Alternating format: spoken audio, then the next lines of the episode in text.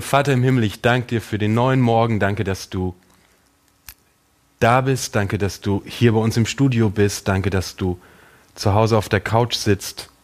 Danke, dass du mit uns unterwegs bist. Ich bitte dich einfach, dass du uns heute Morgen in dem Gottesdienst begegnest und dadurch unsere, unseren ganzen Tag und unsere ganze Woche veränderst. Amen. Ich stehe einfach komplett neben mir. Ich war diese Woche im Supermarkt und ich liebe es im Supermarkt, die äh, Selbstbedienungskassen zu, zu, äh, zu benutzen, weil ich frage mich, warum es überhaupt noch äh, diese normalen Kassen gibt, wenn man das selber machen kann. Das ist so geil, du schiebst deinen Einkaufswagen daran, du kannst selbst den ganzen Kram da draufstellen und das einscannen. Und ich scanne nicht wie irgend so ein Noob irgendwie, der lange gucken muss. Ich habe das mega lange beobachtet, 40 Jahre lang war ich an der normalen Kasse. Ich weiß, wie man scannt und ich scanne meinen ganzen Kram halt ultra professionell ein und räume den in meinen Einkaufswagen. Und ich fahre mit meinem Einkaufswagen weiter und dann kommt das Bezahlen und das ist das Allergeilste. Ich schiebe meine EC-Karte in das Gerät rein, ich bestätige den Betrag und ich unterschreibe auf dem Fenster. Und ich bin so tief in der Situation drin, dass ich meine EC-Karte rausziehe, draufschaue und selbst überprüfe, ob meine Unterschrift korrekt ist. Und in dem Moment, wo ich das mache, check ich, was ich gerade tue und check, dass ich gerade selbst komplett einfach neben mir stehe, mir über die Schulter schaue und checke, ob meine Unterschrift die richtige ist. Und ich habe mich innerlich so über mich selbst kaputt gelacht. Ich stehe komplett einfach neben mir, wie Ernie neben Bert. Und so geht's mir nicht nur im Einkaufsladen, so ging's mir komplett einfach auch diese Woche. Ich stehe manchmal einfach komplett neben mir. Es passiert gerade so viel äh, in dieser Welt um mich herum, dass ich das Gefühl habe, wow, ich brauche irgendwas, um, um ich selbst sein zu können. Ich habe dir eine Story mitgebracht, die du im Matthäusevangelium findest in Kapitel 4. Es geht darum, dass ein sehr guter Freund von Jesus, ein Kollege von Jesus, ein Weggefährte von Jesus, Johannes, von König Herodes ins Gefängnis gesperrt wird. Und Jesus erfährt dass sein Freund Johannes im Gefängnis ist und er geht los und er geht mitten rein nach Galiläa in den Herrschaftsbereich dieses Königs Herodes, der seinen Freund eingesperrt hat. Und in diese Situation rein schreibt Matthäus eine Erklärung dafür, warum Jesus mitten in dieses Krisengebiet reingeht. Er schreibt, das Volk, das im Dunkeln lebt, sieht ein großes Licht. Und für alle, die im finsteren Land des Todes wohnen, leuchtet ein Licht auf. Ändert euer Leben. Ich habe diesen Vers diese Woche morgens auf meinem Schreibtisch auf einmal gehabt, äh, aus so einer Kartenbox. Und ich habe das gelesen, dieses, das Volk, das im Dunkeln lebt, sieht ein großes Licht. Und für alle, die im finsteren Land des Todes wohnen, geht ein Licht auf. Und ich dachte, ja Mann, ich habe Bock genau darüber zu predigen. Ich ändere alle meine Pläne. Eigentlich hätte ich heute über Veränderung predigen sollen. Ich dachte, nein, ich predige über dieses Licht, das Jesus ist. Ich schmeiß den Plan um und ich schlag diesen Vers, der auf dieser Karte war, in meiner echten Bibel auf und da steht tatsächlich direkt hinten dran, ändert euer Leben. Da dachte ich, bam, bingo, das ist das Ding für heute. Johannes sitzt im Gefängnis. Kenne ich. Kenne ich zurzeit richtig gut. Homeoffice, gleichzeitig wollen Kinder unterrichtet werden. Die Decke droht einem auf den Kopf zu fallen. Man kann nicht richtig raus. Irgendwann fängt die krasse Sehnsucht an, Freunde mal wieder im richtigen Leben zu sehen. Aber ich habe auch ein krasse innere Gefängnisse. Dinge, wo ich denke, ich muss sie jetzt aber tun. Es muss jetzt aber funktionieren. Ich muss das heute alles erledigen. Oder Dinge, von denen ich denke, dass andere sie jetzt von mir erwarten. Das muss alles laufen. Alles muss weiterlaufen wie vorher. Und ich merke, dass ich ein riesengroßes inneres Gefängnis habe und morgens um 8 Uhr aufstehe, direkt meinen Laptop aufklappe und anfange E-Mails zu bearbeiten und ich laufe in die Gefahr, komplett gefangen und in einem Hamsterrad durch meinen Homeoffice-Tag durchzurennen, weil ich denke, ich muss das alles schaffen und ich bin komplett einfach mal gefangen. Im Griechischen steht da nicht, dass Johannes im Gefängnis ist, sondern er ist ausgeliefert. Ausgeliefert einer Situation.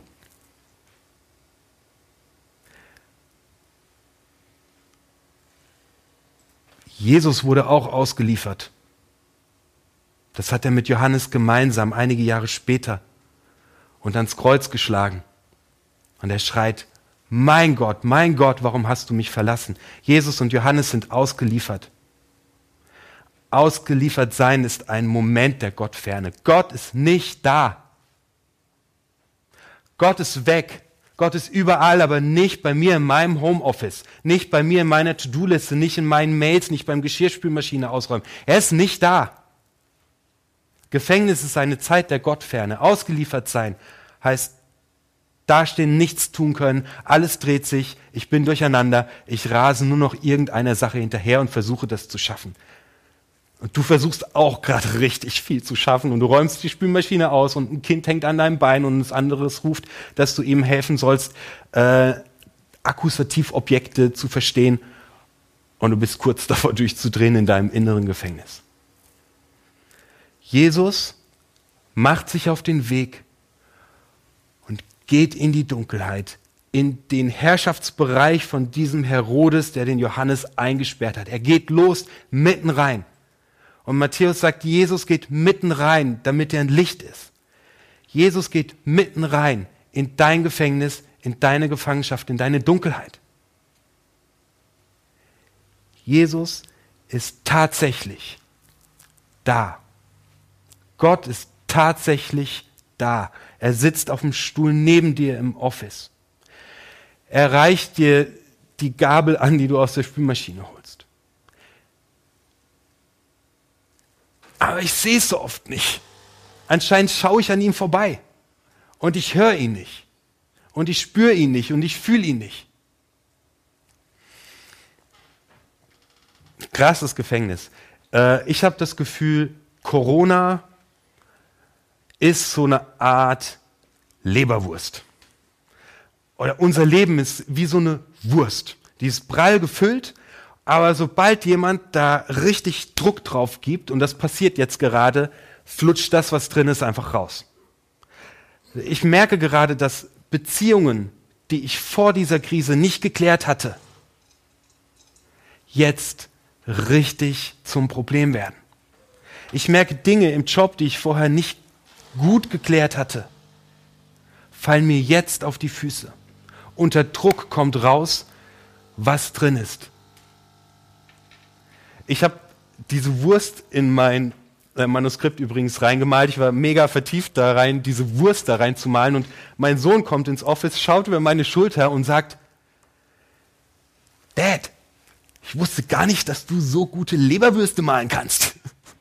Und ich schaue mir die Wurst an, die ich in mein Manuskript gemalt habe und dachte, yeah, ich kann richtig gut Leberwürste malen. Wusste ich gar nicht. Ist der Hammer. Äh, und was kannst du so gut? Ja, Mann, ich kann Leberwürste malen wie kein anderer. Das ist mein Skill und wenn ich nichts anderes mehr kann, ich kann gute Würste malen. Das ist ein geil. Dad, keiner kann so gut Würste malen wie du.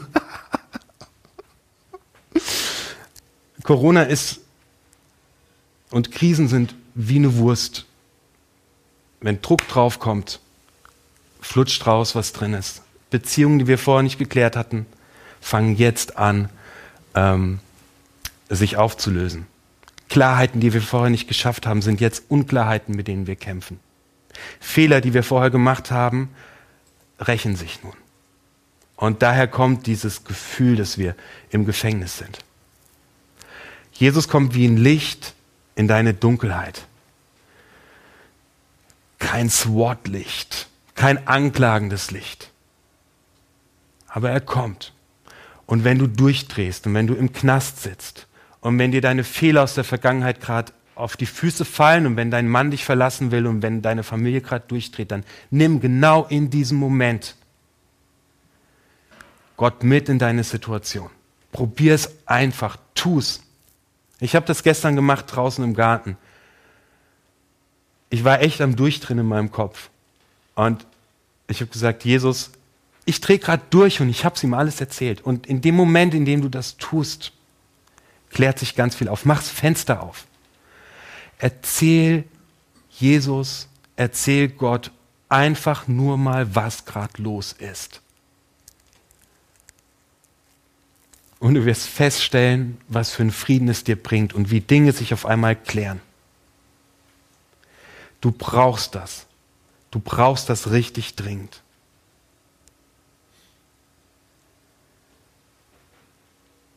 Und Jesus wird zu dir sagen, du bist ein Mensch, den ich liebe.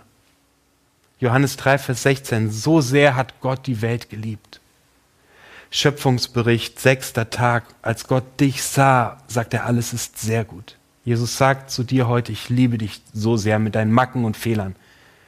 Und das wird, so, so, so wahr der Jan die besten Würste der Welt malt, so wahr werde ich nicht aufhören, dich zu lieben. Das ist ein Fundament, auf dem du weitergehen kannst. Schau mal, der Boden trägt. Das ist das, wo du stehst. Aber ich sehe es so oft nicht, deswegen ermutige ich dich, wenn du im Gefängnis sitzt, dann hol Jesus rein und erzähl ihm das alles. Das Volk, das im Dunkeln lebt, sieht ein großes Licht. Und für alle, die im finsteren Land des Todes wohnen, leuchtet ein Licht auf. Und Jesus sprach, ändert euer Leben. Änder deine Perspektive. Hör auf, deine ganze Kraft da reinzulegen, dass du dein Leben irgendwie schaffst. Und leg deine ganze Kraft da rein, deine Perspektive zu verändern und Gott zu sehen. Mein Tag beginnt normalerweise so, dass ich aufstehe, mir Kaffee hole, meinen Laptop anschmeiße und direkt anfange durchzuballern. Und ich habe mir die Woche was angewöhnt und ich hoffe, ich schaffe es lange und es verändert alles. Ich lege meine Kraft in den ersten Stunden des Tages da rein, Gott zu begegnen. Und ich will dir Mut machen, das zu machen, deine Perspektive zu ändern. Du wirst es brauchen, wenn du diese Tage und Wochen schaffen willst. Wenn du aufstehst und dir deinen Kaffee holst, schmeiß nicht direkt die Spülmaschine an. Stürz dich nicht direkt in Arbeit. Mach ein Fenster auf, lehn dich zurück. Vielleicht bist du komplett leise und hör mal, was Gott über deinen Tag zu sagen hat. Vielleicht liest du einen Vers aus der Bibel. Vielleicht hörst du einfach Musik. Ich mache dir Mut, dein Leben zu ändern und dein Vertrauen auf Gott zu setzen. Und den morgens am besten, bevor der Tag anfängt. Und Leute, ihr wisst, ich bin selten jemand, der irgendwie sagt, mach's genauso, aber echt, mach's, mach's am besten morgens, wenn du noch im Bett liegst und klär deinen Tag mit Gott ab und es wird deinen Tag verändern, es wird deine Woche verändern, es wird deine Beziehung verändern, es wird alles verändern. Jesus sagt, ändert euer Leben, ändert deine Perspektive. Geh mit der Perspektive durch den Tag, dass Gott da ist. Das ist richtig krass entscheidend. Leg, hör auf, deine ganze Kraft da reinzulegen, dein Leben irgendwie zu schaffen. Und fang damit an, deine Kraft aus Gott zu ziehen und dein Leben zu leben. Wenn Pastoren nur noch über das predigen könnten, was sie richtig gut können, dann hätte ich jetzt einfach mal 20 Minuten lang nichts gesagt. Es ist einfach eine Erfahrung, die ich zurzeit mache, dass sich mein Tag verändert, wenn ich mein Leben ändere und ihn mit Gott beginne. Ich habe äh, habe diese Verse, über die ich gepredigt habe, aus der Bibel und ich habe eine Schere und ich habe mir gedacht, ich bringe zwei Sachen zusammen, denn die ganze Serie Roots geht um Johannes 15 und ich war heute dran mit Johannes 15, Vers 15. Jesus sagt, ich nenne euch Freunde. Und ich setze das einfach mal hintereinander. Ändert euer Leben. Ich nenne euch Freunde.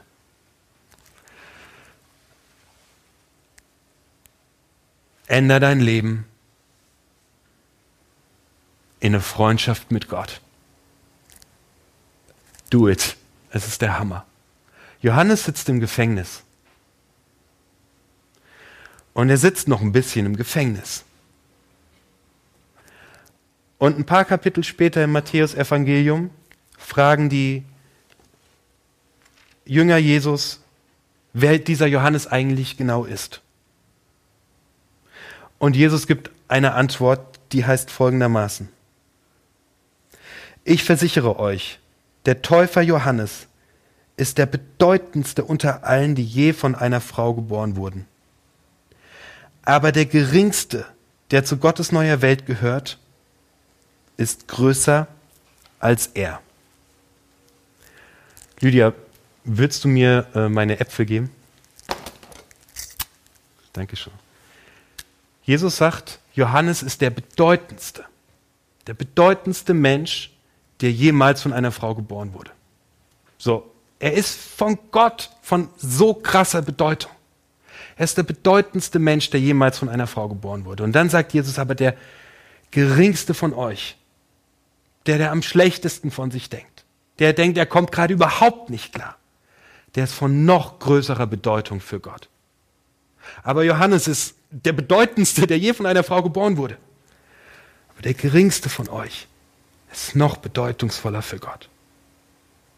Und noch und noch, du bist für Gott von so großer Bedeutung. Er sehnt sich danach, deinen Tag zu retten. Und er hat die Kraft dazu. Du bedeutest ihm wahnsinnig viel.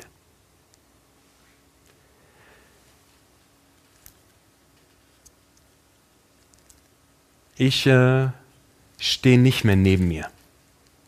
Und ich habe keinen Bock mehr neben mir zu stehen. Weil Gott steht neben mir. Amen.